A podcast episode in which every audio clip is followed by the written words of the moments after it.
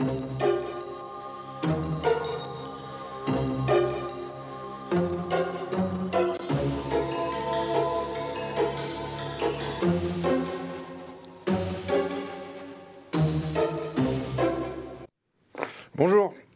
Alors, des modes opératoires qui, relèvent, pardon, ça commence bien, de l'éco-terrorisme. C'est ainsi que Gérald Darmanin qualifiait en octobre dernier les manifestations contre les méga-bassines à Sainte-Soline.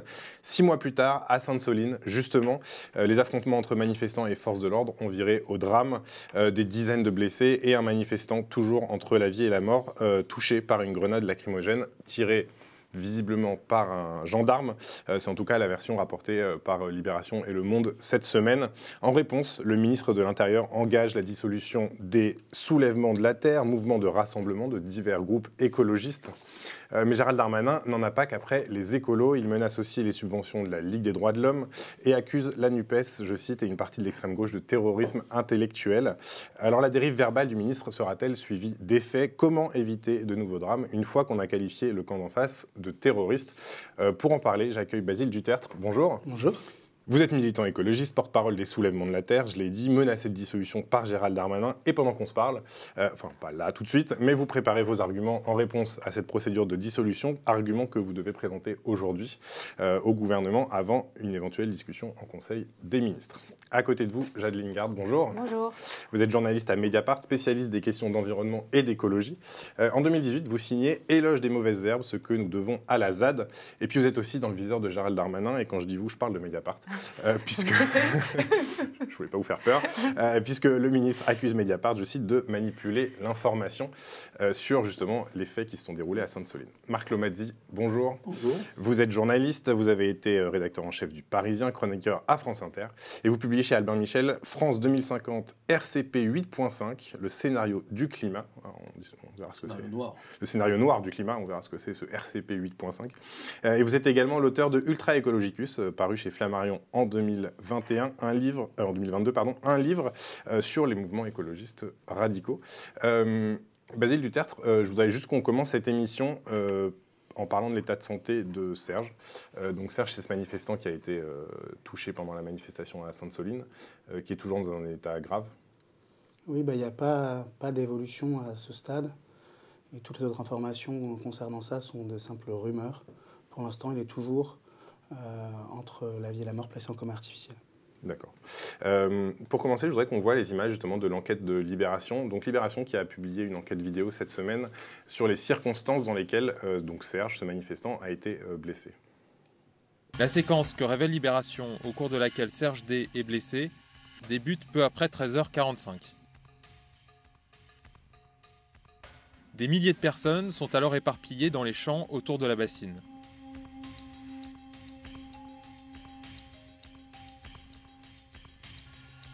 Des manifestants sont regroupés à environ 50 mètres du barrage des gendarmes mobiles. Ils tentent de s'approcher du chantier de la méga bassine. Serge D fait partie de ce groupe.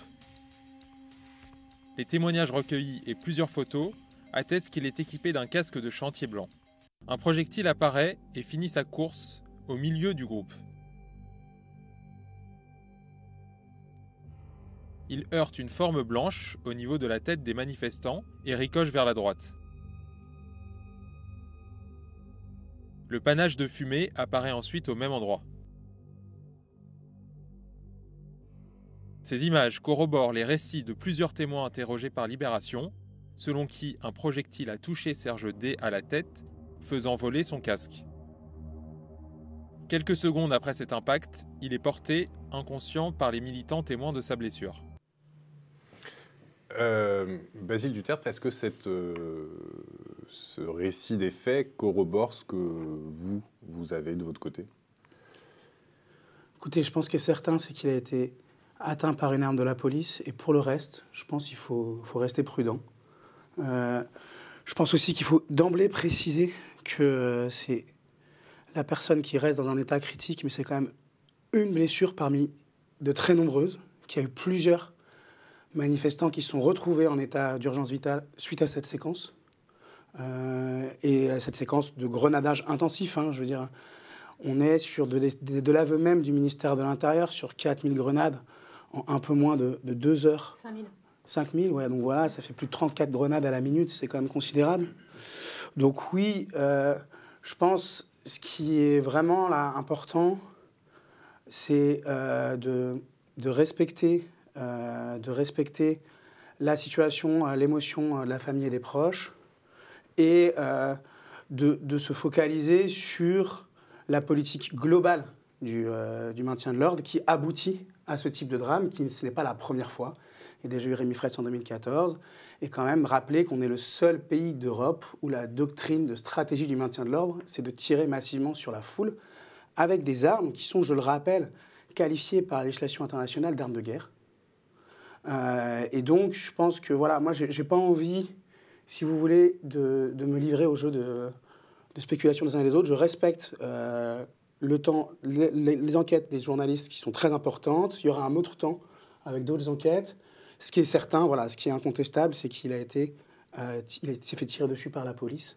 Et pour le reste, je pense qu'il ne faut pas trop. Pas trop s'avancer. Ouais. Jacques Lingard et Marc Lomazzi, ce qu'on a vu à Sainte-Soline, en effet, les images qu'on vient de voir, ça rappelle Rémi Fraisse, forcément. c'est des mouvements que vous connaissez bien tous les deux. comment Rémi Fraisse, à l'époque, a été comment la mort de Rémi Fraisse a été vécue à l'époque et comment ça s'est inscrit dans la mémoire de ces mouvements écolos? Ah bah, C'est un événement fondamental euh, de l'histoire des mobilisations écologistes euh, françaises euh, de ces 30 dernières années. C'est terrible hein, parce qu'il y a une histoire des mouvements écologistes qui s'écrit aussi avec une histoire de personnes qui deviennent un peu des martyrs. Donc il y a eu Vital Michalon, tué dans des affrontements avec la police dans une manifestation antinucléaire contre la centrale de Grèce-Malville dans les années 70. Maintenant, il y a Rémi Fraisse, dont on voit la photo ici, qui a été tué il y a quasiment dix ans. Aujourd'hui, alors dans une scène, ça qui est vraiment sidérant et terrifiant, j'ai envie de dire, dans une scène qui ressemble énormément à ce qui s'est passé à Sainte-Soline, pour autant qu'on puisse commencer à comprendre ce qui s'est passé, c'est-à-dire une personne dans une manifestation face à des forces de l'ordre, à des gendarmes, et qui reçoit euh, une grenade. Dans le cas de Rémi Fraisse, on sait maintenant très précisément ce qui s'est passé. Euh, Rémi Fraisse se trouvait donc, c'était un manifestant contre le barrage de Sivins. C'est quand même très intéressant, hein. une lutte contre un barrage qui était déjà une lutte de l'eau. Ça se passait dans le Tarn. Euh, des manifestants de nuit euh, euh, avancent vers une sorte de, fortin, déjà à l'époque, qui étaient des machines gardées par des gendarmes. Donc là, on est à Sivins en 2014. un campement, donc une petite ZAD qui s'était créée contre ce barrage. des gendarmes sont postés en défense de machines de chantier qui avaient été laissées là. et de nuit, donc, des manifestants s'avancent, parmi eux Rémi Fraisse. Il portait un sac à dos l'ambiance se tend un peu et euh, les gendarmes qui étaient séparés de ces manifestants par une grille, un des gendarmes lance une grenade explosive, la OFF, qui depuis a été interdite, l'envoie en cloche. Et là, la tragédie se produit, la grenade tombe dans le cou, dans la nuque, sur la nuque de Rémi Fraisse et se retrouve coincé par son sac à dos elle explose et il est tué sur le coup. Et ce qui s'est passé à l'époque avait été terrible, c'est que euh, le gouvernement, euh, euh, notamment le, ministre de l'Intérieur Bernard Cazeneuve, avait tout fait pour effacer la responsabilité de la gendarmerie dans ce décès. C'est-à-dire qu'on avait d'abord eu un homme a été retrouvé mort à Sivins, puis on a eu euh, euh, des informations euh, par le ministère de l'Intérieur et par les autorités et les institutions, pour aller vite, disant, faisant, insinuant que peut-être Rémi Fraisse avait été tué par sa propre arme, soi-disant éventuellement un cocktail Molotov, éventuellement autre chose. Et in fine, l'enquête a, prouvé l'inverse, c'est-à-dire ce que je viens de décrire. Tout ça est, est avéré, documenté, etc. Et donc ça a été traumatisme énorme euh, euh, que, euh, et qui ensuite s'est prolongé par toutes les blessures qu'on a vues pendant le mouvement des Gilets jaunes. Aujourd'hui, ce qui s'est passé à Sainte-Soline, donc c'est vrai que cette histoire, cette histoire sanglante de ces mobilisations marque vraiment la confrontation désormais quasiment systématique de ces mouvements écologistes euh, contestataires, qui en effet contestent un ordre, on va, on va en parler je pense après, et puis euh, Basile des soulèvements euh, le, dira beaucoup mieux que moi, mais de ces, vraiment une histoire de, ces, de la confrontation de ces mouvements contestataires à une violence policière qui est, on a l'impression, de plus en plus forte. Marc Lomadi, l'histoire se répète j'allais dire presque indéfiniment.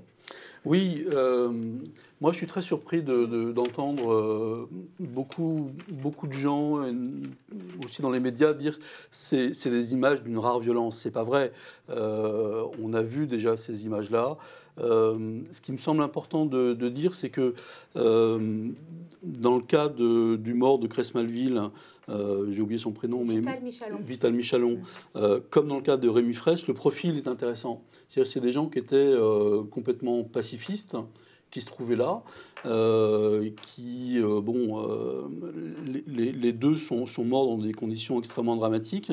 et dans le cas de, de Rémi Fraisse, intéressant, c'est de lire le, le, rapport de la commission d'enquête qui avait été, qui avait été dirigé, si ma mémoire est bonne, par Noël Mamère, et dans lequel on a tous les témoignages on a tout le déroulé des opérations racontées par les, par les forces de l'ordre. Euh, euh, et euh, les forces de l'ordre, dans cette commission d'enquête, hein, on, lit que, en fait, ils, ne savent pas faire.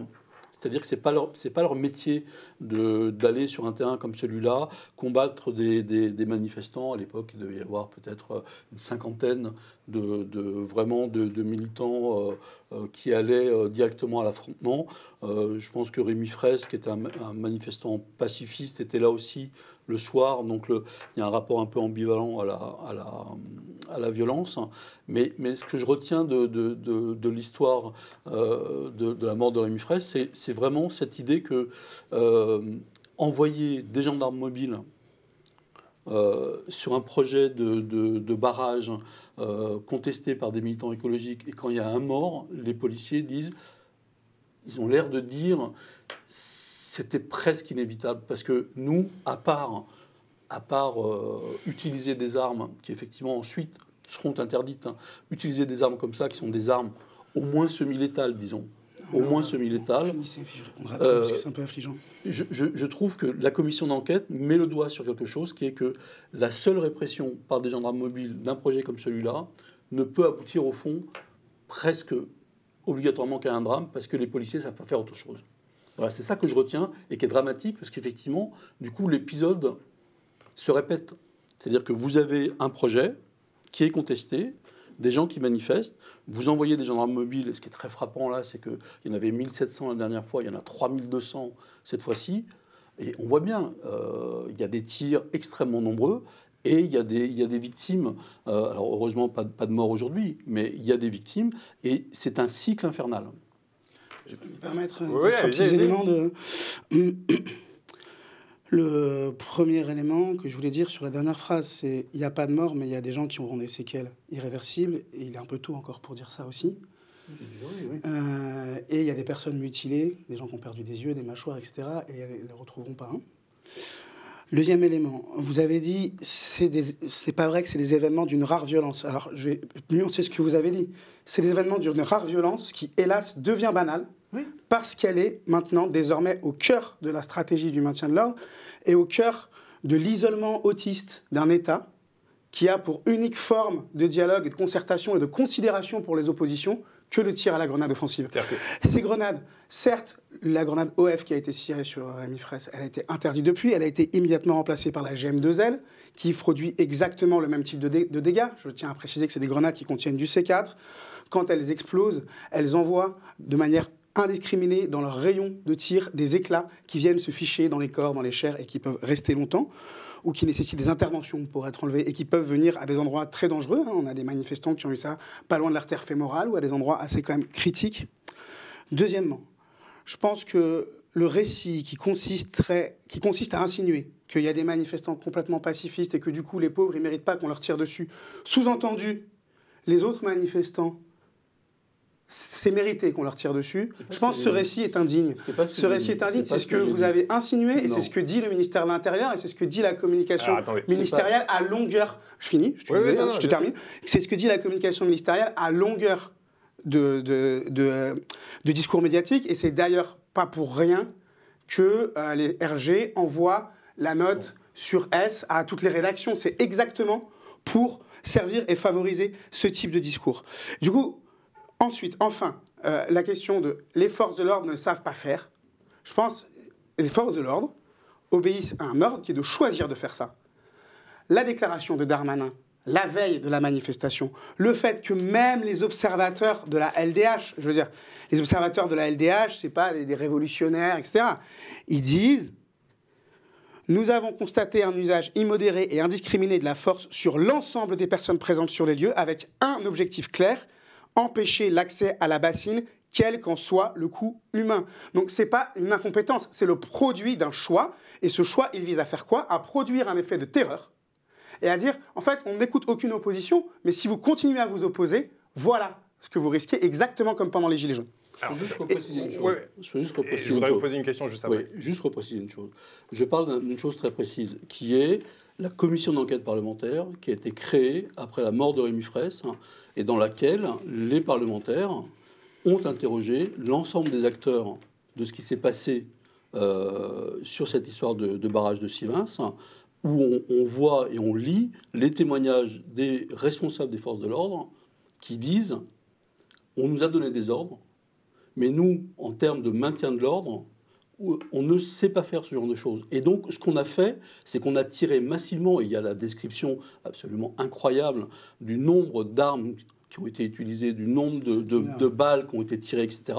Et ils disent, nous, on nous envoie sur ce terrain-là, on nous envoie sur ce terrain-là, face à des gens, et on pourra reparler après de ce que sont les gens qui sont dans ces manifestations, face à des gens comme ça, quand on tire, en plus de nuit, quand on tire comme ça, forcément, il va y avoir un drame. C'est- Donc, donc ça veut dire La tire avec des conclusion. armes qui ne sont pas non létales, on tue. Ah Ah, surprise, Oui, mais grande c'est c'est ce que surprise. j'allais dire, c'est la Miracle. question. Attendez, attendez, attendez, attendez. la Non, mais conclusion.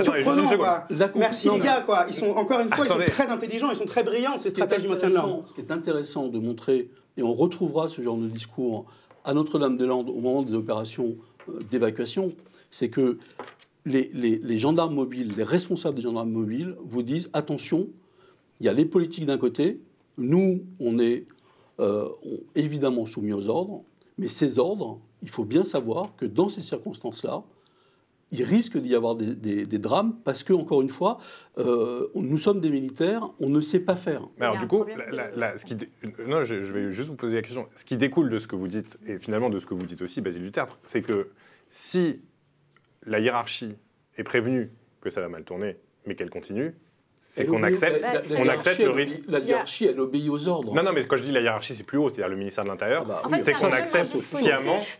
Il y a, il y en fait, il y a un dispositif euh, qui est. Enfin, là, il y a, il y a un, il y a un dispositif systématique mis en place par euh, l'exécutif, par le gouvernement. Si on revient sur la manifestation de Saint-Soline, il y a un dispositif euh, délibérément et euh, de manière incontestable mis en place par le gouvernement pour euh, euh, écraser euh, cette mobilisation de Sainte-Soline. Et pourquoi je dis ça? C'est-à-dire qu'il y a ce qu'on vient de longuement décrire sur le maintien de l'ordre, enfin ce qu'on appelle maintien de l'ordre, en tout cas ce bombardement, ce feu continu de grenades, dont une partie d'entre elles étaient des grenades explosives, donc ces GM2L dont parlait Basile à l'instant, qui d'ailleurs sont les seules grenades qui sont non comptabilisées dans le rapport officiel publié par la direction de la gendarmerie suite aux manifestations de Saint-Soline, la gendarmerie a publié sur le, site du ministère de l'Intérieur un rapport, un compte-rendu, très bien, transparence. Et c'est là qu'on voit qu'il y a 5015 grenades lacrymogènes qui ont été lancées. Mais dans ces grenades lacrymogènes, euh, la gendarmerie compte les GM2L qui sont des grenades explosives, qui sont lacrymogènes et explosives. Et pour celles-ci, ces grenades les plus dangereuses, on n'a pas le chiffre euh, du ministère de l'Intérieur. Je, ferme la parenthèse, mais ce que je voulais dire, c'est qu'il y a donc ce dispositif euh, militaire d'envoi de grenades à, euh, avec une intensité, enfin hallucinante. Tous les témoignages qu'on recueille depuis décrivent la même chose, c'est-à-dire une pluie une pluie de grenades euh, euh, qui tombaient n'importe où et sur tous les manifestants, quel que soit, je dirais, leur niveau de radicalité ou de pratique euh, offensive, on va dire, en manifestation. Mais ça avait été précédé par des discours incendiaires de Gérald Darmanin, pointant ce lieu de Sainte-Soline et cette mobilisation comme étant le nouveau creuset de l'ultra-gauche, une scène, euh, un lieu qui allait être le théâtre d'affrontements violents, que des gens venaient, tuer, pour tuer des policiers. Donc il y avait cette escalade-là verbale précédemment. Mais ensuite, et nous, à Mediapart, on a beaucoup travaillé là-dessus, c'est pour ça qu'on est aujourd'hui mis en cause par euh, Gérald Darmanin, c'est que pendant la manifestation, par ailleurs, l'arrivée des secours a été bloquée. C'est-à-dire que c'est un ensemble. Et pour moi, enfin, il me semble, en tant que journaliste travaillant à la fois sur Sainte-Soline et en même temps sur ces mouvements depuis longtemps, je, pense que c'est très important de comprendre qu'on est face à une, une politique qui est d'ensemble. Donc, on, crée, on, tient des discours incendiaires en amont euh, qui créent la peur, la peur, une situation de peur d'un affrontement violent. On met en place un dispositif de maintien de l'ordre qui, d'une certaine manière, ne pouvait que conduire à la tragédie, avec ces gendarmes disposés autour euh, de cette bassine qui est quand même c'est un chantier de bassine, donc un grand trou entouré de ces milliers de gendarmes, euh, euh, laissant venir à eux d'une certaine manière ces manifestants pour ensuite les canarder pendant euh, deux heures, un peu plus de deux heures, et ensuite les secours, et ça, les secours qui sont bloqués, qu'il s'agisse des pompiers, que de nombreux témoins dont les observateurs de la Ligue des droits de l'homme décrivent comme ayant été bloqués par des motos des gendarmes, et par ailleurs, le SAMU qui a été appelé mais constamment par euh, des médics et des manifestants paniqués face à la quantité de blessés, parce qu'on parle quand même d'environ 200 blessés, donc c'est quand même beaucoup, des gens appelant le, SAMU et le SAMU répétant, et on a un enregistrement qui a été euh, euh, livré aux journalistes par la Ligue des droits de l'homme, un enregistrement d'un personnel du SAMU expliquant très clairement, nous ne pouvons pas intervenir du fait du commandement donc là, si vous voulez, il y a une chaîne de responsabilité dans la production d'une catastrophe. Et ça, moi, je, enfin, voilà, je pense que c'est un événement, c'est un événement à la fois dans l'histoire des mobilisations sociales et dans l'histoire du comportement en fait d'un gouvernement face à un mouvement social, euh, euh, parce que là, on a un dispositif délibéré qui a intentionnel, euh, impitoyable, qui a mis des personnes en extrêmement grave danger. Alors, la suite de Sainte-Soline, c'est que euh, d'abord, il y a le profil de Serge qui va être longuement discuté sur tous les plateaux, euh, notamment parce que euh, on révèle sur BFM TV que Serge est fiché S. C'est bien normal. Précision sur l'un des jeunes qui a été qui a été blessé.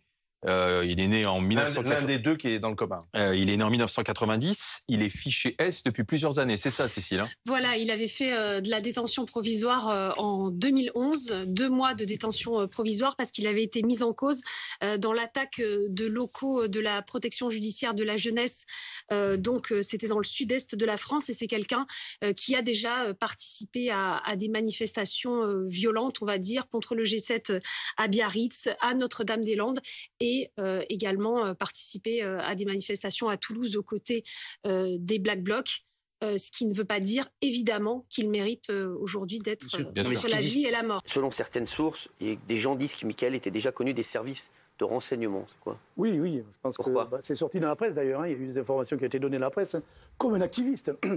Mais comme l'a dit madame, il était connu pour aller sur les, les manifs anti-vax, gilets jaunes et autres. Bon, ça a été reconnu. Déjà. Et même soi-disant un petit passé, mais ce qui ne justifie pas ce qu'il est arrivé évidemment de euh, vendeur de stupes, semble-t-il. Hein. ça, c'est des éléments qui sont factuels. Mais des bêtises de jeunesse. Non, mais j'entends bien. Non, je vous dis factuellement ce que je sais. Alors, je précise que ce deuxième extrait concerne Michael, un autre manifestant qui avait été grièvement blessé. Et je voudrais qu'on voit un deuxième extrait dans la foulée. Euh, c'est vous, Basile Duterte, euh, face à Apolline de Malherbe je voudrais quand même euh, préciser les choses. Le ministre de l'Intérieur euh, estime que parmi les manifestants, il y avait 200 personnes qui étaient connues des services de renseignement, dont de nombreux fichiers S. Voilà ce que dit euh, Gérald Darmanin. Des personnes qui, pour certaines, étaient présentes déjà dans toutes les manifestations qui avaient parfois dégénéré depuis quelque temps. L'une des personnes blessées dont on parlait tout à l'heure était présente au dernier G7 de Biarritz à l'été 2019. Il y avait été repéré. Et alors, est-ce que ça justifie qu'ils soient entre la vie et la mort? Est-ce que j'ai dit ça Je n'ai pas, dit que vous avez dit ça, mais c'est ce qui est sous-entendu. Dans le... Pourquoi, en fait, les renseignements généraux vous envoient des notes blanches? Pourquoi les renseignements généraux ah non, non, non, font fuiter le Non, non, je ne peux pas vous laisser dire ça, Basile Duterte. Non, je ne peux pas vous laisser dire ça. Pour justifier les informations, les informations sur le profil des manifestants, euh, quel que soit euh, le destin des uns ou des autres, euh, ça fait partie de notre boulot à nous, journalistes, de les avoir. Mais quelle est votre source, et ça, fait en l'occurrence Ah bah, ça, moi, j'ai lu ça dans les dépêches AFP, donc je ne peux pas vous dire. Pas vous n'avez pas reçu, comme tous les journalistes, les deux pages de notes blanches des renseignements généraux C'est pas moi qui ai été chercher la source, Basile Duterte. Euh, c'est intéressant cette séquence parce qu'on euh, on a l'impression que ça aussi, ça se répète à chaque fois. Alors pas forcément qu'avec les militants écologistes hein, d'ailleurs, mais euh, c'est cette façon qu'on a d'essayer de trouver des arguments finalement pour dire bah finalement s'il est dans le coma, s'il est grièvement blessé, c'est pas un hasard quoi. Alors qu'on sait maintenant que les fiches S, plein de gens sont fichés S parce qu'ils ont un jour bloqué une route, parce qu'ils ont un jour fauché du blé au GM, parce que donc finalement pour des milliers de, de petites raisons ça vous étonne et que par de ailleurs, voir encore ça? Il y avait un, enfin, je me répète, mais enfin, là où moi ça me paraît, enfin, il y a la question déontologique que ça pose de, de services de renseignement qui diffusent des fiches euh, réalisées sur des personnes qui n'ont aucun moyen de contester, de se défendre, enfin des fiches qui peuvent être mensongères. donc il y a le problème du fichage. Et qui souvent ne sont même pas au courant qu'ils sont fichés. Euh, voilà, donc euh, il y a le problème du fichage. Mais de toute façon, si on revient à l'histoire de Sainte-Soline, c'est complètement hors sujet, dans la mesure où on sait bien qu'il y a, enfin ce qu'on dit depuis tout à l'heure, il y a eu cette pluie incessante de grenades. Donc fiché S ou pas fiché S, ce n'est pas la question, puisque tout le monde en fait s'est retrouvé avec menacé potentiellement par des grenades qui lui tombaient dessus euh, lors de la manifestation de Sainte-Soline. Donc là, il y a quand même un effet, moi qui me paraît assez évident, cousu de fil blanc, de diversion sur le profil de, de, la personne, euh, alors même que, euh, bah, en fait, bah, n'importe qui en fait aurait pu être touché. Et d'ailleurs, tous les blessés ne sont pas fichés S, à ma connaissance. Il y a un double effet de diversion. Le premier, c'est celui que vous venez de décrire. Et donc c'est une manière de relativiser euh, la violence inédite. On est le seul pays démocratique d'Europe, je le répète, où il y a ce type de violence policière. Donc le, le premier, le premier effet de diversion, c'est ça relativiser, légitimer, mettre sur le même plan euh, des formes qui n'ont rien à voir l'une avec l'autre. Enfin, je veux dire euh, que la police tire depuis 2014 sur les manifestants, que ce soit un choix délibéré, qu'en retour de plus en plus de personnes cherche à s'en protéger, ça doit étonner personne. C'est en fait c'est la conséquence logique de la stratégie du maintien de l'ordre. Donc que des gens cherchent à s'en protéger. Ensuite, ceux qui cherchent à s'en protéger, on va dire, c'est eux, euh, les, radicaux, c'est eux qui euh, provoquent l'affrontement. C'est eux qui... Et on va mettre sur le même plan l'autodéfense face à la violence policière et la violence policière elle-même, qui, qui, est en fait la violence originaire, et qui est une forme de brutalité extrême. Deuxième élément de diversion, et là, sans être désobligeant, je pense que, et même nous et vous, on tombe un peu dedans, c'est que là, depuis le début de cette émission, on n'a pas parlé de l'eau. derrière, en fond d'écran de vos images, il y a quelque chose. Oui, on voit la méga bassine. Continue, ouais, je, je, continue, parce que il y a quelque chose qui s'appelle une méga bassine quand même, qui bénéficie qu'à 6% des exploitants agricoles. On est dans une situation de sécheresse historique. On vient d'apprendre hier par voie de presse qu'une partie de l'eau potable en France, dans les réseaux, serait contaminée par des pesticides on est dans une situation d'urgence vitale, d'urgence climatique vitale. Et en fait, on nous raconte une petite fable que ces gens, parmi les manifestants, il y a des gens qui viendraient pour genre casser du flic. Mais en fait, non, les gens ne viennent pas pour casser du flic. Les gens viennent parce qu'on est dans une situation critique où l'inaction est meurtrière. Le fait de ne pas prendre les mesures nécessaires, le fait de ne pas produire les changements radicaux qui s'imposent à nous du fait de la situation du changement climatique et dont la sécheresse historique qu'on traverse est une des manifestations les plus visibles, c'est authentiquement criminel et ça, c'est extrêmement violent. Mais cette violence-là, elle est invisibilisée derrière ce double paravent. Et du coup, plus l'État va en faire des caisses sur euh, l'ultra-gauche, sur il faut dissoudre les soulèvements de la Terre, moins on va parler du problème de l'eau. Plus c'est compliqué, mais on le fait quand même, vous voyez, puis vous arrivez à, en parler un petit peu, mais plus c'est compliqué d'évoquer vraiment le fond euh, le fond du dossier. Je veux dire, ça fait quand même depuis septembre 2021 que Bassine Non Merci, la Confédération paysanne, un ensemble d'organisations écologistes et environnementales des Deux-Sèvres demandent une suspension des travaux et l'ouverture d'une concertation. Toutes les associations environnementales ont quitté le protocole parce que le protocole, c'était du foutage de gueule du même ordre que Elisabeth Borne qui reçoit cinq minutes les syndicats pour soi-disant discuter, qui leur dit je pour ça pour discuter, mais en fait il n'y a rien à discuter, on va faire ça quoi qu'il arrive. Et ça, ça, ça c'est 2021, c'est il y a longtemps quand même. Enfin, Sainte-Soline, ça ne surgit pas de nulle part. Ça surgit d'une suite réitérée de demandes officielles d'un moratoire porté par les organisations syndicales et autres qui a été systématiquement refusé. Et en fait, le côté automatisme et systématique qu'il y a dans ce gouvernement, c'est exactement ça. On fait comme si on était tout seul, comme si on était majoritaire, comme si on pouvait nier toutes les oppositions de manière absolue, Ensuite, on s'étonne qu'il y ait une protestation, on la réprime violemment de manière indiscriminée, et en dernier lieu, on invente des minorités imaginaires pour justifier, pour justifier l'exercice de cette brutalité. Alors justement, parlons du fond, parce qu'on avait prévu d'en parler dans cette émission quand même. Ah bah, très bien. donc on y vient.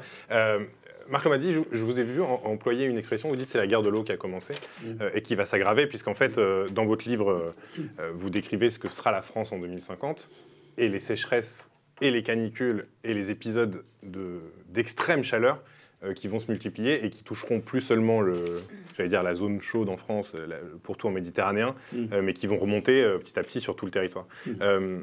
Ces méga-bassines, on explique le principe très rapidement, on pompe dans les nappes phréatiques en hiver, là où elles sont le plus remplies. Euh, Sauf pour... en cas de sécheresse hivernale Sauf en cas de sécheresse hivernale. Oui, bien sûr. Non, mais... Ce qui est le cas en ce moment. On stocke pour pouvoir euh, ensuite se servir de cette eau du printemps jusqu'à la fin de l'été, euh, en espérant que cette eau ne soit pas trop évaporée, puisque mm. les spécialistes disent le problème c'est qu'il y a une partie de cette eau qui va disparaître, puisque naturellement quand on stocke de l'eau en plein soleil, elle disparaît. ce qui se joue à Sainte-Soline, c'est ça finalement. Alors oui, c'est ça, c'est ça euh, d'abord, et puis après je reviendrai quand même sur le, les leçons qu'on peut tirer de tout ce qui s'est passé ces, dernières années, que ce soit à, Sivens, à Notre-Dame-des-Landes et aujourd'hui à, Sainte-Soline. Euh, le problème de, Sainte-Soline, euh, c'est qu'il il y a eu une concertation qui a abouti à un protocole, un protocole qui est aujourd'hui dénoncé par, euh, par beaucoup de, des gens qui l'avaient, qui l'avaient signé. Donc, se sont retirées toutes les organisations sauf une avant qu'il soit signé. Je tiens à préciser parce que c'est important d'être précis. Oui. Euh, ce qui ne va pas à Sainte-Soline, c'est que on a l'impression, quand on regarde ce dossier, qu'il y a eu une concertation et que euh, des gens se sont retirés probablement parce qu'ils considéraient que les, agriculteurs n'avaient pas rempli leur, leurs engagements. Mais en fait, ce qui ne va pas, le, vice de Sainte-Soline, c'est qu'elle s'appuie sur un rapport scientifique fait par le BRGM, euh, auquel on a demandé tout, sauf de nous expliquer euh, si ces réserves d'eau euh, sont des moyens efficaces, hein, alors que euh, les projections climatiques nous indiquent que la ressource en eau devenant de plus en plus rare, et euh, eh ben évidemment, ces, ces, bassines ne, ne, seront plus du tout euh, ni utiles ni efficaces. et donc le BRGM va revoir sa copie. C'est-à-dire qu'à terme, il n'y aurait même plus assez d'eau dans les nappes pour, bien sûr, pour la pomper. Bien sûr. Donc, donc le BRGM va devoir revoir sa copie.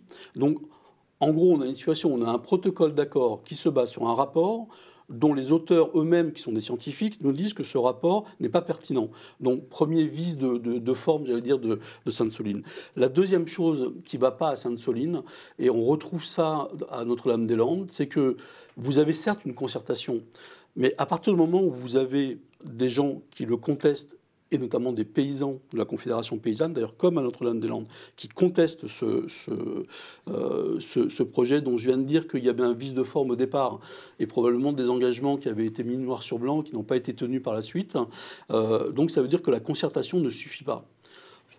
Et je dis ça parce que si vous avez une situation, et ça va être le cas, où l'eau est de plus en plus rare, il va falloir que les, que les modalités de partage de cette eau fassent l'objet d'une gouvernance qui est absolument irréprochable.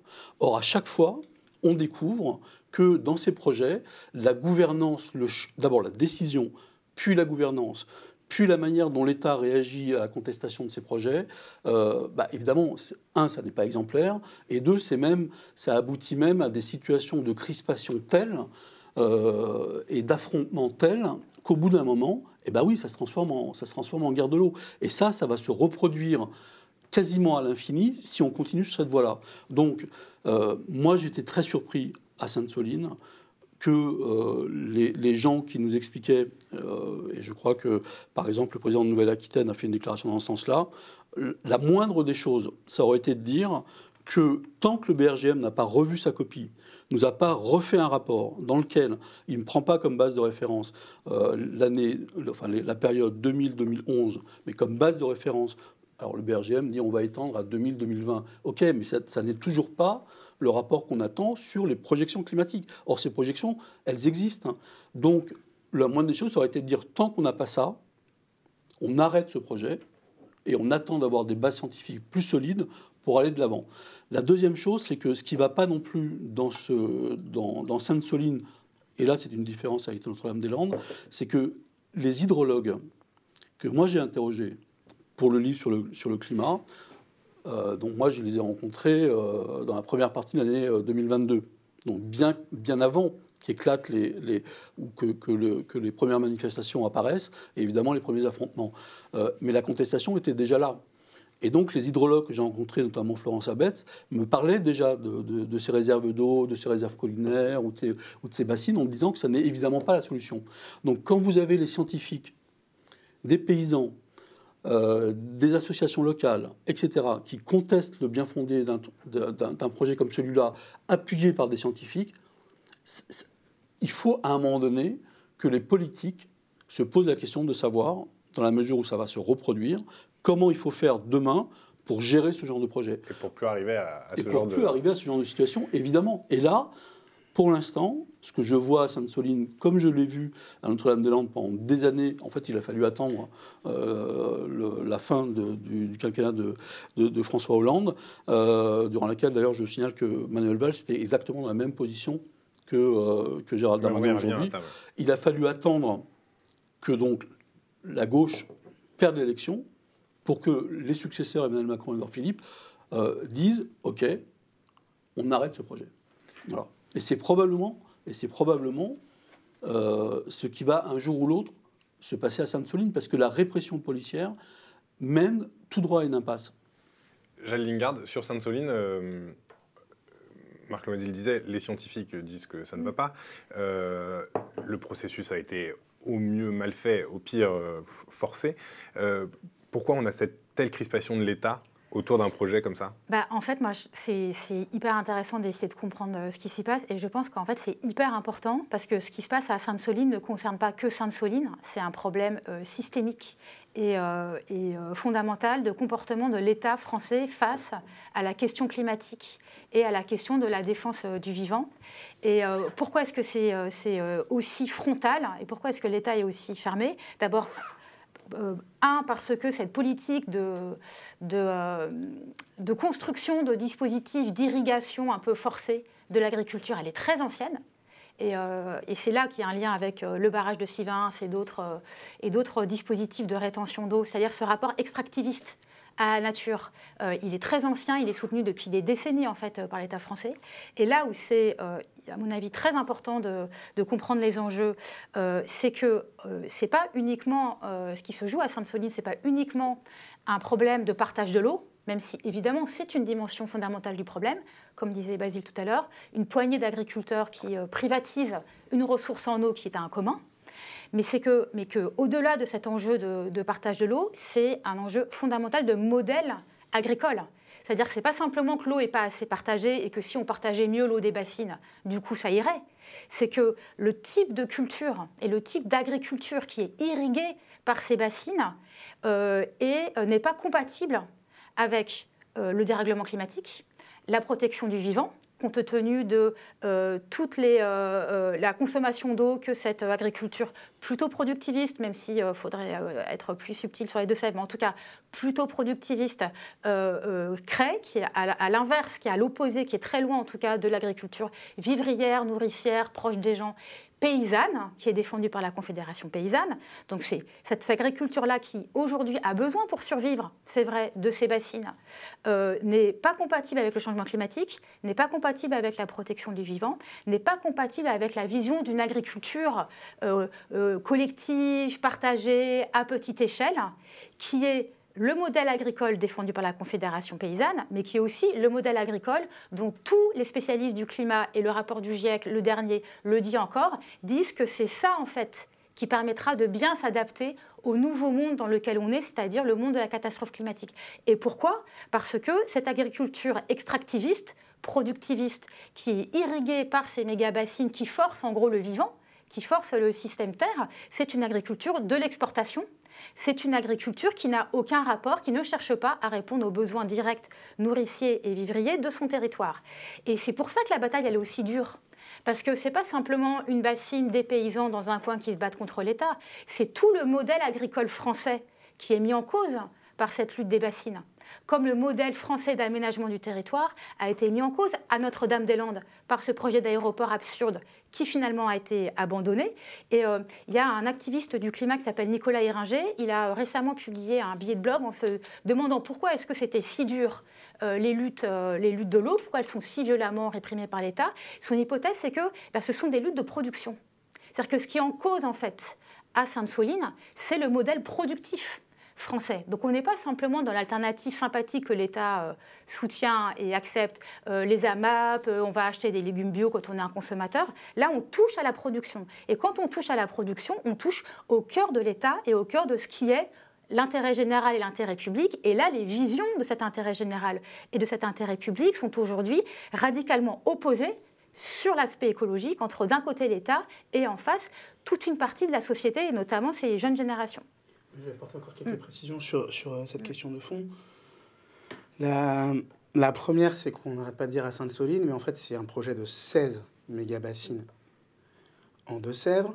Il y a un autre projet dans la Vienne, et on se retrouve face à la même situation qui s'est passée en Deux-Sèvres, c'est-à-dire que là, même la Chambre d'agriculture refuse le protocole. D'accord? Donc même euh, la Chambre d'agriculture, et là qui n'est pas tenue par la Confédération paysanne, mais par un autre syndicat, refuse le protocole. Deuxièmement, j'ai apporter une précision qui est très importante à mes yeux, c'est que dans le mouvement contre les bassines, nous ne sommes pas contre l'irrigation, nous ne sommes pas contre les exploitants agricoles. Ce qui nous semble insuffisant dans le protocole, c'est justement les ambitions en termes de transition agroécologique. Ce n'est pas parce qu'on a planté un kilomètre de haies que ça compense le fait qu'on a une monoculture de maïs sur 300 hectares. Ce n'est pas vrai. Donc cette logique, toujours la même, des, espèces de compensation, des marchés carbone et tout, cette logique de capitalisation de l'environnement, c'est exactement ce qui va continuer d'accélérer le processus qu'on dénonce. Quand même, pour faire un kilo de maïs, il faut 454 litres d'eau. Il y a un quart de l'eau en France, potable, qui est prise par la production de maïs. Cette production de maïs, elle n'est pas au service de la souveraineté alimentaire. On importe massivement nos fruits et légumes. Cette agriculture-là, quand je dis on n'est pas contre les exploitants, parce que les exploitants, ils sont victimes de cette agriculture-là. C'est eux qui chopent en premier les cancers liés aux pesticides. C'est eux qui se retrouvent dans des modèles économiques où ils sont surendettés, soumis à des industries de l'amont et de l'aval sur lesquelles ils n'ont aucune prise, et où ils deviennent des opérateurs d'un système sur lequel ils n'ont plus aucune maîtrise, alors que justement, la sagesse de leurs aïeux, c'était l'indépendance, l'autonomie paysanne. C'était le fait d'être en prise sur son outil de production, d'être en prise sur qu'est-ce que tu produis, pourquoi, à qui tu vends, comment, etc. Et donc je pense que c'est aussi pour ça qu'il y a encore une opération de diversion, c'est-à-dire dire les ultra-écologistes, etc., c'est négliger le fait qu'au sein même du monde agricole, cette fausse solution des bassines est extrêmement contestée. Et enfin, je voulais apporter une dernière précision, c'est l'ampleur des mensonges. Alors l'État, il ment sur l'entrave aux soins, mais alors il ment sur l'eau, mais d'une manière... je veux dire, quand on a un ministre de l'Agriculture, c'est censé être un, monsieur sérieux quand même, qui dit, je cite, l'eau qui file directement à la mer ne vient pas remplir les nappes, on se dit, mais attendez, mais c'est de la bouffonnerie. Il faut lui amener un manuel d'école primaire sur le cycle de l'eau. C'est pas possible de, tenir de tels propos en conférence de presse et de ne pas être réfuté. Je veux dire, c'est impossible. Et donc, oui, effectivement, les meilleures retenues de substitution, elles existent. Ce sont les tourbières, les zones humides, les fossés, les haies, etc. C'est tout, tout ce qui a été justement, qui est précisément détruit et arasé par une certaine forme de complexe agro-industriel devenu fou et dont les exploitants n'ont plus la, maîtrise. Et c'est pas pour rien que, que voilà, enfin, je veux dire, c'est quand même et c'est la, la, notion réitérée du mensonge en fait qui est érigée en système. C'est pour ça qu'on a parlé de Trumpisation du gouvernement. C'est qu'à un moment donné, s'appuyer sur le rapport du BRGM, alors même que ces, concepteurs disent ce rapport ne prend pas en compte les évolutions climatiques, mais continuer encore la semaine dernière à dire Béchu sur France Inter, mais oui, il y a un rapport du BRGM, mais de qui on se moque? Mais comment on peut s'étonner ensuite qu'il y ait une colère qui se manifeste quand on est à un tel niveau de mensonge dans une situation aussi dramatique? Euh, Marc Lomadi, justement, sur, euh, parce que c'est le sujet de votre livre, hein, France 2050, euh, qu'est-ce qu'il dit le rapport du GIEC sur l'eau? En gros, en 2050 en France, où en seront les réserves d'eau? Non, alors le rapport du GIEC. Euh, il pas de la France euh, spécifiquement, mais. Euh, oui, il y, a des, il y a des modèles mondiaux. c'est pour ça d'ailleurs que c'est un peu troublant pour l'opinion publique, puisqu'on parle de moyenne mondiale. Donc, mais il y a aussi des modèles régionaux. Le GIEC a fait un rapport spécial sur la, zone Méditerranée. Mais surtout, on a en France. Hein, euh, le service climatologie Météo France, euh, le CNRS, euh, l'INRAE, des, centaines de chercheurs qui travaillent sur ces, sur ces sujets-là. Et concernant l'eau, l'ensemble des études vont dans le même sens, c'est-à-dire le, le, le, facteur principal de sécheresse en France, c'est pas le niveau des précipitations, c'est l'élévation des températures. Donc on regarde l'élévation des températures, on en déduit euh, des baisses de, débit, de niveau d'étiage des, fleuves, des baisses des nappes phréatiques, donc des sécheresses hydrologiques, météorologiques, etc. Les trois se combinent. Et euh, les rapports qui sont d'ailleurs pas, récents, hein. le, plus grand rapport sur la sécheresse, c'est Climsec de Météo France, doit dater de 2012. Il nous dit que la, grande sécheresse de 89-90 qui était déjà d'ailleurs une sécheresse hivernale, va devenir la norme d'ici quelques années. L'autre chose qu'ils nous disent, c'est que la ressource en eau va baisser entre 10 et 40%, et dans le sud-ouest, ce sera plutôt 50% dans le grand bassin de, de la Dour-Garonne. Et la troisième chose qu'ils nous disent, c'est que euh, quand on fait des projections, pour chaque degré supplémentaire, vous avez deux ans supplémentaires de sécheresse. Là, on est à 1,7 degré d'élévation de température en France. Euh, on a trois ans de sécheresse. Ça fait trois ans qu'on est en sécheresse chronique.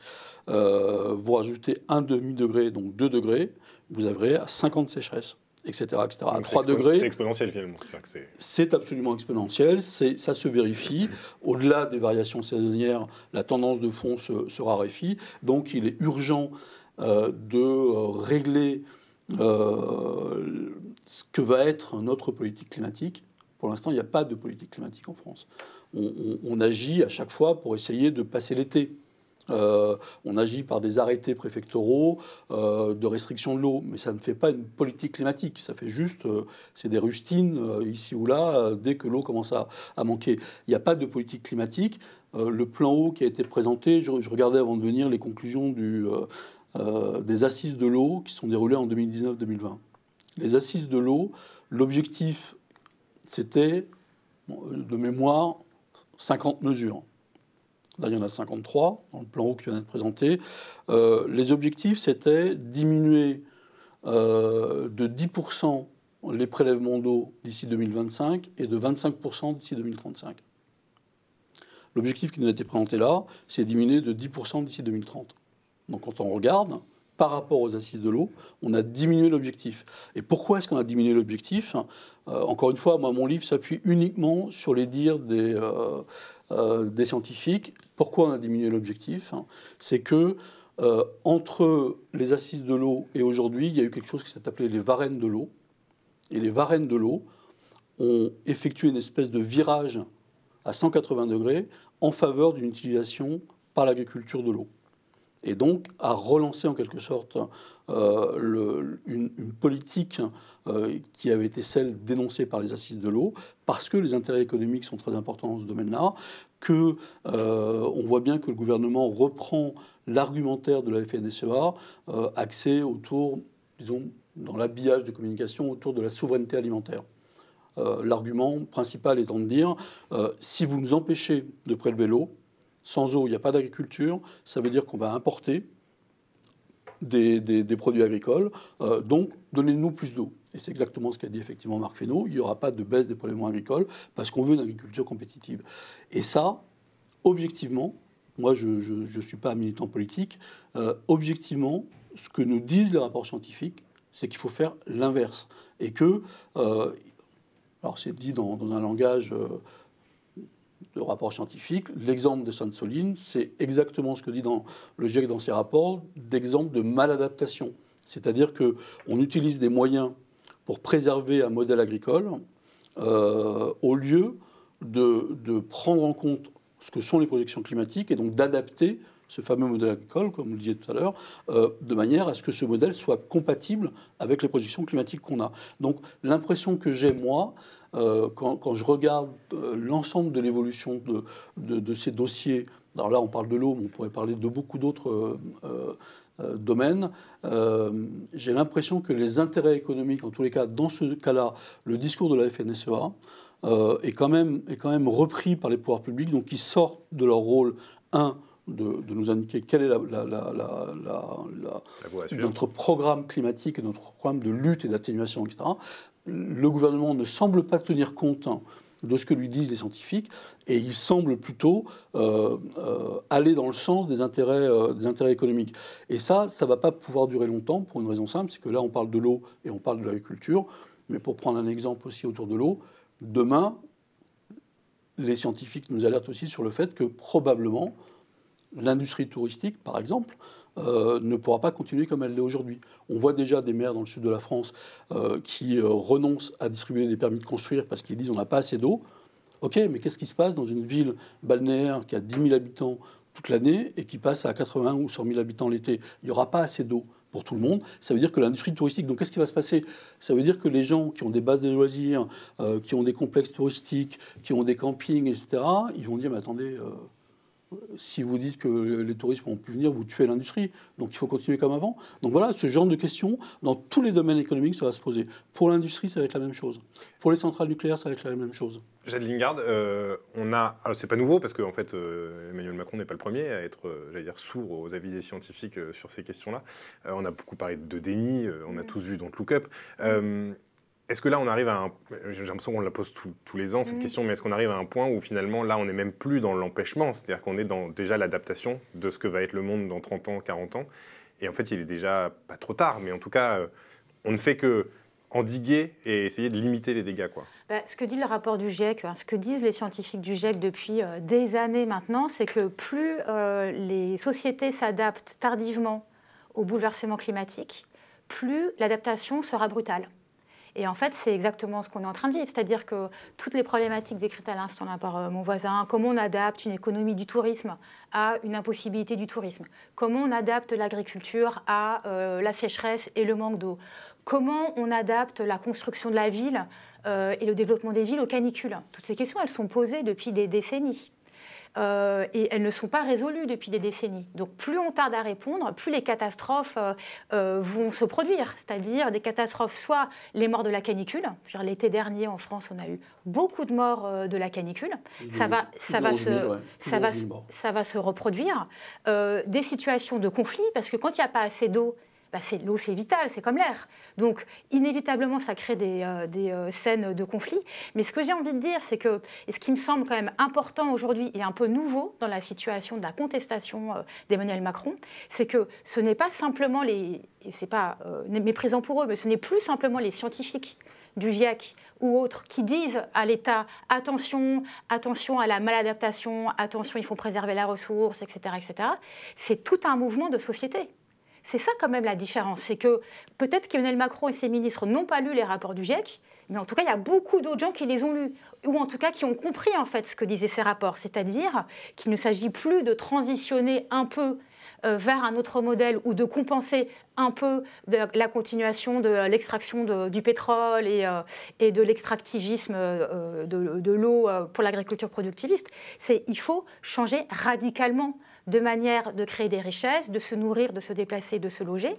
Et en fait, ça, il y a beaucoup de gens qui l'ont compris. Et ce qui est un peu dramatique d'un point de vue institutionnel, en tout cas du point de vue des institutions démocratiques, de la démocratie représentative, c'est que c'est comme sur les retraites, en fait, euh, on, est, enfin, on, a, on a un exécutif, en fait, qui n'écoute pas euh, cette, euh, ce constat de bon sens et, et informé. Et donc, qu'est-ce que ça peut produire, en fait, politiquement, ça? Bah, ça ne peut produire, tant que ce gouvernement, cet exécutif reste un peu droit dans ses bottes comme il est aujourd'hui, ça ne peut provoquer que de la confrontation et de la tension. C'est pour ça que c'est hyper inquiétant en fait d'un point de vue démocratique euh, cette situation. Et moi je trouve que l'épisode, et je termine là, mais l'épisode de la Convention citoyenne pour le climat est hyper éloquent, c'est-à-dire on a pris, on a tiré au sort, au sort des Françaises et des Français dont l'immense majorité ne connaissait rien au climat, rien à l'écologie, etc il, se plonge pendant euh, six mois dans euh, les rapports d'expertise, euh, dans les discussions avec des chercheurs, avec des militants locaux, associatifs, etc. Ils en ressortent avec un programme de gouvernement qui, franchement, n'était pas révolutionnaire. Hein. Ce n'était pas la fin du capitalisme et l'abolition de la police. Hein. C'était un programme raisonnable mais ambitieux d'adaptation du secteur des transports, du bâtiment, de la consommation, de la publicité, de la production d'énergie, etc., etc., etc., de façon à respecter les objectifs légaux de la France de réduction des gaz à effet de serre et d'économie d'énergie. On a tous vu ce qui s'est passé, c'est-à-dire que ce rapport s'est fait piétiner. Et donc, euh, on voit bien que, euh, compte tenu de, de tous ces événements de ces dernières années, eh bien, on voit bien qu'aujourd'hui, la question de l'écologie, la question de l'adaptation à la catastrophe climatique, elle est indissociable de la question démocratique. Et donc, c'est plus une question simplement d'écologie, c'est une question de démocratie, mais au sens euh, plein du terme. Et, là, cette question-là, qui parmi les élus et les représentantes et représentants politiques peut l'éluder? Elle est fondamentale. Basile Duterte. Oui, c'est qu'en fait, il faut bien voir que l'État, il a choisi un camp dans cette situation. Et le camp, c'est celui de la FNSEA. Je veux dire, il y a des bassines illégales qui sont actuellement exploitées dans la Laigne. J'ai pas l'impression qu'on est en train de tirer des grenades sur leurs exploitants. Ni même de venir faire appliquer la décision de justice qui a été prise déjà il y a plus d'un an.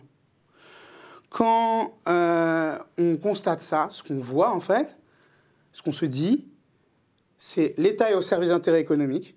Ces intérêts économiques sont structurellement antagonistes avec nos intérêts vitaux.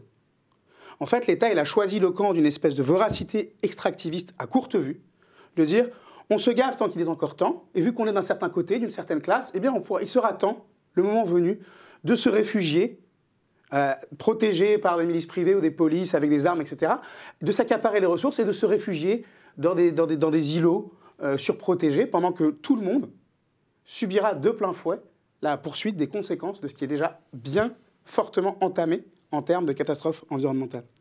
Dans ce contexte, face à une inaction pour laquelle l'État a été condamné, nous, ce qu'on dit, c'est qu'il faut agir.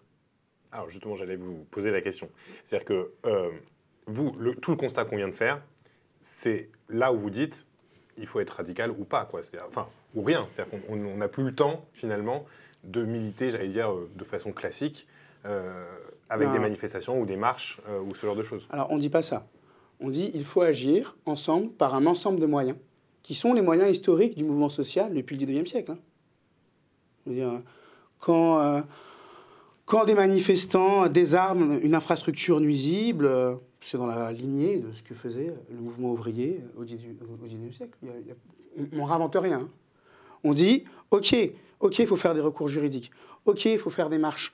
OK, il faut faire des mobilisations de masse. OK, il faut signer des pétitions ok, il y en a, ils peuvent essayer de convaincre euh, les élus, etc.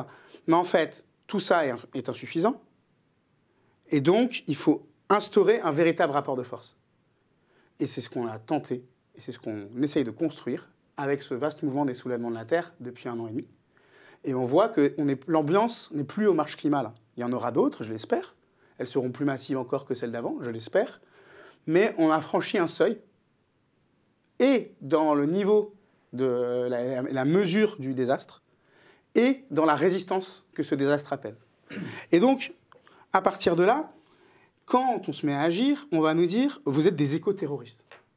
Mais cette, cette, qualification, elle est complètement ridicule. Déjà, elle est insultante pour toutes les personnes qui ont été vraiment victimes de terrorisme ces dernières années. Au premier lieu, c'est insultant envers eux. Deuxièmement, ce qu'elle appelle, c'est une forme de répression encore plus féroce, face à des actes qui sont des actes de survie, qui sont liés à un état de nécessité. En fait, là, on est dans un état de nécessité. Il est nécessaire d'agir maintenant. Il est presque trop tard, donc il est plus que nécessaire d'agir maintenant. Et donc, c'est ce qu'on essaye de porter. Et là-dedans, il n'y a pas le fétichisme d'une forme. Vous voyez, nous, on porte l'idée qu'il faut désarmer les infrastructures qui sont des armes de destruction massive vivants et qui, chaque minute, nous détruisent un peu plus. On porte l'idée qu'il faut les désarmer qu'il faut, par des démontages, par des actions collectives, publiques, massives, dire stop, comme une bassine. Genre stop, non, on arrête. Comme le 6 novembre à Cranchaban. Une bassine, est entièrement démantelée, elle est illégale, elle s'arrête, point. La décision de justice n'a pas été appliquée, on vient, on l'applique. Donc, à partir de là, c'est sûr que l'État, ça, met en, lumière son inaction. Et du coup, la frénésie, ça va être, encore une fois, d'inventer des minorités fantasmagoriques, de nous accuser de terrorisme, de sabotage. Je précise qu'on n'appelle pas au sabotage. Vous avez bien compris les mots que j'ai dit. Hein. On appelle au désarmement. Et le désarmement, le désarmement, c'est à la fois des gestes de démontage, des gestes de désobéissance civile, mais c'est aussi une logique globale. Ça porte aussi une, idée politique derrière. Quand des camarades aux États-Unis disent il faut désarmer la police, ils parlent de la définancer, ils parlent d'interdire certaines armes qu'elle utilise, etc. Et eh bien en fait, à un moment, il faut désarmer le complexe agro-industriel. Il faut désarmer euh, un ensemble d'industries nuisibles qui sont en train de détruire tout ce qui fait les conditions de possibilité de la poursuite de notre existence sur cette planète. Vous vouliez dire quelque chose? Oui. Euh, il y, a, un récit qui n'est pas vrai, euh, qui est de dire qu'il y a d'un côté effectivement les, gentils pacifistes euh, écolos et de l'autre les, black blocs, parce que moi j'ai bien vu euh, tout au long des années où j'ai travaillé sur ces mouvements que en fait il s'agit des, c'est des parcours militants. Donc ce sont les mêmes gens qui utilisent des moyens d'action différents. Ça c'est vrai. par contre, là où il y a un vrai débat, c'est que moi j'ai vu l'évolution par exemple de ce qu'on a appelé le mouvement climat tout le mouvement climat était, il y a quelques années, sur l'idée de la désobéissance civile non violente en disant que c'est d'ailleurs comme ça qu'on allait euh, progressivement euh, pouvoir agréger toute une partie de la population. et que ça a marché admirablement. Alors, moi, ce que j'ai vu, c'est des militants qui plutôt me disaient. Non, mais en termes de résultats d'inflexion de politique d'État, ça a marché admirablement. moi, ce que j'ai vu, c'est des militants qui me disaient les marches pacifiques, ça ne sert à rien. Ça ne sert plus à rien. Donc, on passe à une autre étape. Alors, on, la terminologie varie, on parle de résistance civile, euh, euh, de sabotage, parce que désarmement, bon, ça pourrait la même chose que sabotage. Ah non, ah non, non. Bah, justement, pardon. Non, mais, je dirais après, c'est intéressant la distinction. Je, termine. Oui, oui, pardon. Et, et, donc, ce qui est vrai aussi, ce qu'il faut quand même souligner, c'est que euh, le risque de cette montée en puissance, en quelque sorte, de l'action militante, c'est ce qu'on a vu à Sainte-Soline, c'est-à-dire la, confrontation directe entre des forces de l'ordre et des militants euh, écologistes ou même d'un mouvement plus, plus, plus large que, que, que l'écologie. Euh, et ça, le risque, c'est que ça mène à une impasse. Euh, et donc, il y a, aujourd'hui des gens au sein du mouvement écologiste qui disent revenons quand même à ce qui était la base de, de, notre mouvement, c'est-à-dire la désobéissance civile non violente. Il y a une vraie question. grand monde dire ça ces dernières semaines. Bah, par exemple, José Bové vient, vient, de le dire, mais bon, il n'est peut-être pas dans le. voilà. il, hein, sort de, il, sort de, la naphtaline pour dire ça, mais il n'était pas là pendant, pendant trois ans, personne ne l'a vu. Hein, mais je crois que ce qui s'est passé, par exemple, à Mel, euh, après les affrontements de Sainte-Soline, à Mel, il y a eu quand même des débats. Euh, avec des gens qui se posaient beaucoup de questions compte tenu du degré de violence qui avait été atteint, des questions sur euh, comment faire aujourd'hui pour avoir des modes d'action qui soient efficaces, sachant, et c'est là toute la difficulté, que les marches, effectivement, ça ça, ou les sit-ins, ou ce genre de, choses n'avaient pas, pas fonctionné. Que euh, la, violence risque de mener à une impasse. Donc, qu'est-ce qui nous reste comme moyen d'action? Ça, c'est un vrai débat. Donc, euh, c'est aussi dans ce sens-là qu'on est, euh, j'ai l'impression, dans un moment où si, la, forme parti politique, les, gens que j'ai rencontrés, moi, n'y croient pas. la démocratie représentative, les gens n'y croient pas. Euh, qu'est-ce qui reste comme moyen?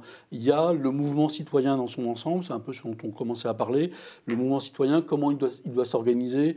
Quel, est le, quel est le débouché? Les référendums, c'est un outil, il y a peut-être d'autres outils à, inventer. En tous les cas, je crois qu'on est à un moment dangereux euh, où euh, les contestations vont se multiplier, risquent de devenir violentes parce qu'il y a sur ces projets euh, effectivement une inaction, personne ne le, conteste. Euh, et donc, euh, on est à un moment dangereux parce que si la démocratie ne peut pas répondre, si la démocratie ne peut pas répondre, qu'est-ce qui va répondre à ces mouvements? Vous vouliez revenir sur le, Oui, parce que ça me paraît un point hyper important. Oui, sur la distinction entre démantèlement et, sabotage. Et en fait, elle est au cœur de, elle est au cœur de, euh, de la, la, volonté du gouvernement de dissoudre le mouvement des, des soulèvements de la Terre. C'est une des raisons avancées euh, par le gouvernement pour, euh, pour dissoudre donc, ce, ce mouvement qui est considéré comme un groupement de faits pour, par le ministère de l'Intérieur, c'est qu'il inciterait, il ferait l'apologie du sabotage. Euh, mais en fait, ça, a conduit à vérifier, mais ça veut dire quoi? Sabotage hein, d'un point de vue juridique Sabotage d'un point de vue juridique, c'est pas simplement casser quelque chose. Casser quelque chose, c'est pas du sabotage. Ce qui est considéré par l'État et par la loi, par le droit, comme du sabotage, c'est porter atteinte à euh, un bien, un, système d'information, mettons un bien matériel, c'est porter atteinte à un bien matériel qui est en rapport avec l'intérêt de la nation. Donc, euh, les désarmements, tels que décrit euh, Basile, est-ce du sabotage? En tout cas, si on répond par oui, on fait une interprétation euh, politique et parlante, et éloquente de ce qu'est le sabotage. C'est pas simplement casser quelque chose. Alors, juste une ouais, allez-y, et après je voudrais qu'on revienne juste deux minutes à Gérald Darmanin. Je pense que ce qu'on essaye de constituer avec les soulèvements de la Terre, et qui est de plus en plus massivement rejoint, et qui n'est pas une organisation, qui est un vaste mouvement, c'est un réseau de résistance. Et qu'à un moment donné, quand toutes les voies citoyennes sont épuisées, la voie qui reste, c'est pas celle du terrorisme, c'est celle de la résistance. Et c'est ça, face à la gravité de la situation, qui nous semble être constituer une perspective stratégique pour l'action. Une résistance, ça prend une forme infinie. Ça prend une infinité de formes. Ça peut être quelqu'un dans une administration qui fait fuiter une information scandaleuse. Euh, ça peut être euh, un média qui euh, s'engage et qui enquête pour faire savoir des scandales d'État qui sont cachés. Ça peut être, à un moment donné, une manifestation de masse qui, un coup, sera très tranquille, la fois d'avant sera plus remuante. Je rappelle quand même que c'est les forces de l'ordre hein, qui déterminent le niveau d'offensivité dans les manifestations. Ça peut être une multiplication de gestes de désarmement un peu partout, qui font que le coût de sécurisation de ces infrastructures du désastre devient même, d'un point de vue économique, pas rentable. Pas très rentable. C'est qui est le cas aujourd'hui des bassines. Hein. C'est pour ça qu'en fait là, les travaux, ils vont, ils vont en fait, les travaux vont s'arrêter. Je pense, on n'est que la deuxième, au deuxième chantier sur 16 qui croit vraiment qu'ils vont faire les 10 autres là dans les mois qui viennent. Personne n'y croit. Donc, à un moment donné, la question, c'est de se poser vraiment sur un plan très matériel. C'est quoi un réseau de résistance? C'est quoi qui nous fait face aujourd'hui et qu'on veut non seulement par des gestes collectifs, en masse ou en petits groupes, arrêter, stopper, et en même temps, par une vraie politique de fond, désarmer pour de bon. Alors, je voudrais qu'on écoute Gérald Darmanin sur les soulèvements de la Terre, qui a donc annoncé euh, à l'Assemblée sa volonté euh, de dissoudre le mouvement. Je constate comme vous l'extrême violence de certains groupuscules dont les services de renseignement euh, démontrent qu'ils sont à la fois fichés par les services de renseignement, parfois depuis de très nombreuses années, et qui sont responsables de grandes violences. Et je pense notamment, évidemment, au groupement de faits des soulèvements de la Terre plusieurs envahissements d'entreprises, plusieurs euh, exactions fortes contre les forces de l'ordre, plusieurs destructions de biens, plusieurs des centaines de gendarmes ou de policiers blessés, plusieurs euh, en effet appels à l'insurrection. J'ai donc euh, décidé d'engager la dissolution des soulèvements de la terre que je proposerai après contradictoire à un prochain Conseil des ministres. Et deuxième extrait, c'est Gérald Darmanin, mais cette fois-ci qui parle d'écoterrorisme. Ce qui est euh, clairement euh, documenté, comme euh, nous disons au ministère de l'Intérieur, c'est qu'il y a à l'œuvre de, très nombreuses, de très nombreux groupements ou groupuscules d'extrême gauche qui, sur les réseaux sociaux, dans le tréfonds de notre pays, organisent ces, ces, manifestations violentes avec des cibles organisées, expliquent à des manifestants comment s'en prendre aux forces de l'ordre et, comment d'ailleurs y échapper, et parfois, évidemment, apportent des soutiens logistiques notamment en armes, euh, contre ceux qui voudraient s'en prendre, euh, bien sûr, euh, aux policiers et aux gendarmes. Il y a un rouleau compresseur incontestable d'une partie extrêmement entendue ces derniers jours sur les ondes de l'extrême gauche qui attaque les policiers et les gendarmes en dessous de la ceinture, qui, qui leur tire dans le dos. Euh, il doit y avoir une alarme sonnée. L'extrême gauche joue un jeu très dangereux dans notre pays. Ce week-end, vous disiez je refuse de céder au terrorisme intellectuel de l'extrême gauche. Est-ce qu'on peut vraiment utiliser le mot de terrorisme? Le terrorisme, ça a plusieurs euh, significations. Et la terreur, c'est le fait que par la démonstration de force, y compris par une démonstration de force euh, morale, ou la répétition d'images, ou la répétition de choses fausses, de vous faire reculer politiquement. Et moi, j'ai constaté que depuis 15 jours, sans évidemment le lier à des attentats terroristes, la terreur existait pour des policiers et des gendarmes. Alors j'ai dit que Darmanin euh, parlait d'écoterrorisme, c'était dans une autre interview qui, qui mentionnait ce terme. Euh, terme qui est important évidemment, puisque euh, c'est un terme qu'on connaît, dont on a vu des, des, dire, des applications à l'étranger, mais pas en France. Finalement, l'écoterrorisme en France, n'existe pas aujourd'hui en tout cas. Bah, c'est fondamental en fait ce tournant du vocabulaire de la part du ministre de l'Intérieur parce que tout le monde a bien compris qu'à partir du moment où un mouvement social dont on a longuement parlé euh, juste avant est qualifié de terroriste et même si c'est éco-terroriste pour faire euh, moderne, il est disqualifié. Donc en fait, c'est exactement la continuation de ce qui a été précédemment expliqué, euh, de passage en force et de refus absolu d'entendre ce que dit une société sur euh, la nécessité de tout changer face à la catastrophe climatique et à la volonté de se faire entendre de manière plus vivante et démocratique. Si vous êtes extrême gauche, ultra gauche, euh, terroriste intellectuel ou pratiquant le terrorisme intellectuel, c'est la même chose. C'est bah, du coup vous n'existez pas, donc du coup on vous entend pas, voire euh, encore mieux, dans cette logique-là, on vous criminalise. Et donc, on dissout, et donc on va vouloir dissoudre les soulèvements de la terre, et puis après, ce sera une autre association, puis après, ce sera un autre syndicat. Mais en fait, ça ça, euh, ça marche pas. Ça ne va pas éteindre en fait une réaction de société qui dépasse de très très loin cette, cette, ce tournant langagier euh, de, de, ce, de, ce, ministre. Marc Oui, pourquoi je dis qu'on est dans une situation euh, dangereuse? C'est que euh, vous avez vu ce, sondage très récent. Euh, si un vote à la présidentielle avait lieu aujourd'hui, Marine Le Pen l'emporterait au second tour. donc Gérald Darmanin est tenant d'une ligne politique hein, qui en gros vise à dire parti comme on est, on perd la présidentielle. Euh, il y a un mouvement de fond de droitisation de la société, donc euh, il faut répondre à cette droitisation de la société. Et quoi de mieux, en gros, que de s'attaquer à des, écolos, des braquebocs, euh, des écoterroristes, etc. très bien, ça c'est à peu près clair. Le problème, c'est que on a vu par le passé que ce genre de ligne politique, à quoi ça mène? Contre les militants animalistes, hein, on avait créé, le ministère de l'Intérieur avait créé euh, une force la force Déméter, une force spéciale de la gendarmerie chargée de traquer euh, euh, les, militants animalistes qui libéraient les, animaux, qui envahissaient les abattoirs, etc. cette force de gendarmerie, en fait, elle s'est retrouvée à traquer un peu tous azimuts les militants écolos. Euh, et au final, ah, donc elle a réussi à, démanteler les, groupes, les groupes euh, euh, animalistes les plus, radicaux, mais au final, il y a eu un vrai problème démocratique qui s'est posé, c'est que quand vous demandez à des gendarmes, c'est-à-dire à des militaires, de faire le tri au sein des militants écolos entre qui est radical et qui ne l'est pas, les militaires, c'est pas leur métier. Donc eux, en gros, voilà, euh, la question va se, rapidement se, régler. Donc il y a ce problème-là. Et quand j'entends Gérald Darmanin euh, dire qu'il veut mettre en place une, euh, en gros une cellule anti-ZAD et qu'il parle d'écoterrorisme, ce qui effectivement n'est pas le, cas en France, c'est une terminologie qu'avait utilisé le, FBI aux, États-Unis pour dénoncer des groupes qui faisaient des attentats à la bombe. donc là, personne ne dit, il n'y a aucun discours de légitimation de la violence contre les individus. Donc on n'est pas du tout dans la même situation. Mais quand Gérald Darmanin dit qu'il euh, veut créer une cellule spéciale anti-ZAD. Parce qu'il a dit plus aucune ZAD ne s'installera en France. Euh. Oui, et donc concrètement, comment on fait? On crée une cellule spéciale. Et quand vous créez des cellules spéciales, comme vous avez créé une cellule Déméter qui a failli, qui était à deux doigts de la dissolution de cette cellule, là on parle de la dissolution des, des soulèvements de la Terre, mais la gendarmerie, sa cellule a été dissoute. En tous les cas, ses missions ont été entièrement revues euh, pour respecter la règle démocratique. Et donc quand vous dites ça, vous êtes à deux doigts de la loi d'exception.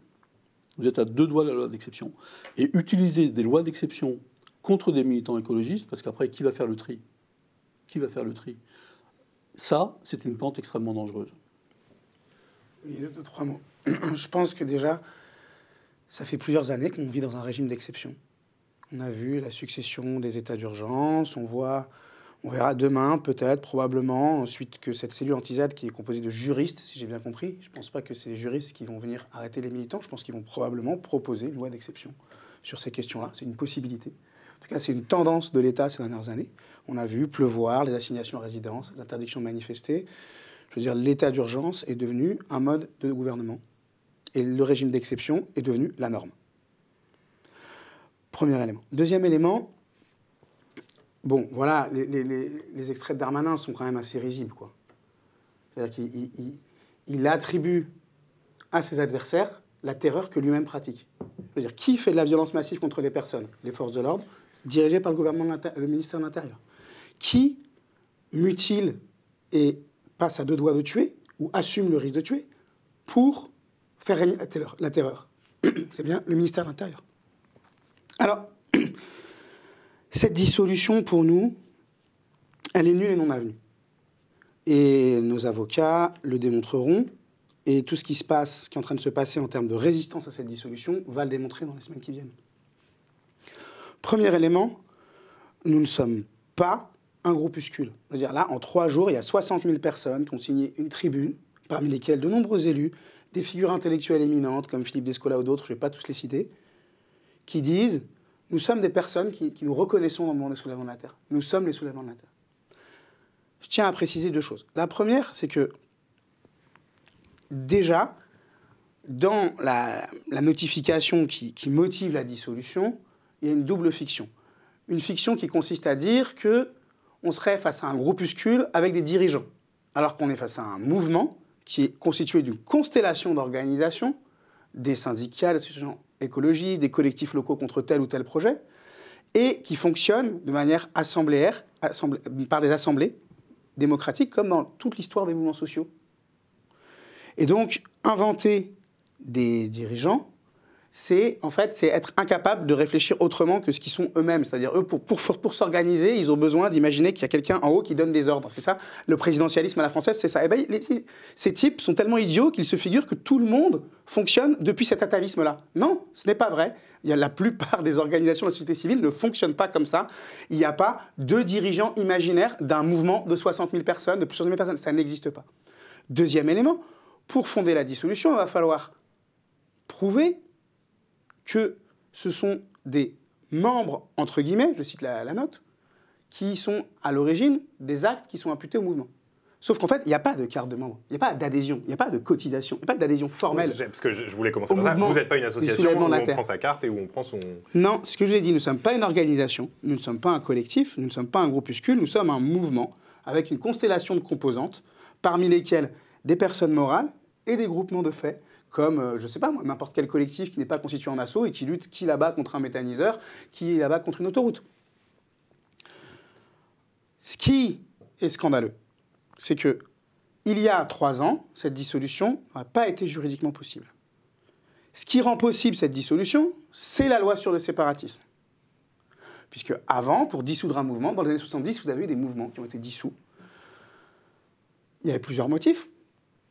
Mais les mouvements qui, sont dit, qui étaient dissous dans les 70, c'était au prétexte qu'ils étaient des groupements qui faisaient des manifestations armées. Donc là, j'entends encore Darmanin dire que les soulèvements de la terre fourniraient des armes ou je ne sais quoi. En fait, qui est armé dans ces manifestations? C'est bien la police, c'est pas les manifestants.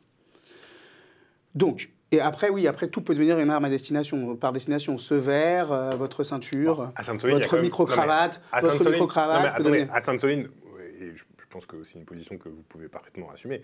Euh, il y avait des manifestations qui étaient armées, pas avec des armes létales a priori, mais évidemment pas des. Je conteste cette terminologie. D'accord, mais. Je ne pense pas euh, que des personnes qui, euh, parmi les manifestants, se défendent face à la police et essayent de les faire reculer avec trois cailloux et demi et deux pauvres feux d'artifice sont des manifestants armés. les mots ont un sens. les mots ont un sens. Nous ne sommes pas un mouvement de lutte armée. Je, suis, je tiens à préciser, puisque ça semble être euh, la fiction qui est construite. C'est faux. C'est faux.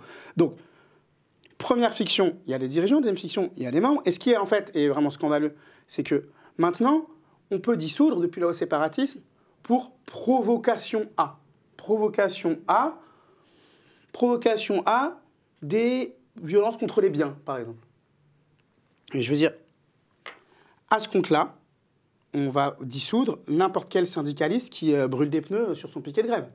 C'est ça, en fait, qu'il a derrière, la possibilité qu'il y a derrière. Donc, du coup, la, la GAL, un groupement antifasciste qui avait fait l'objet d'une procédure de dissolution.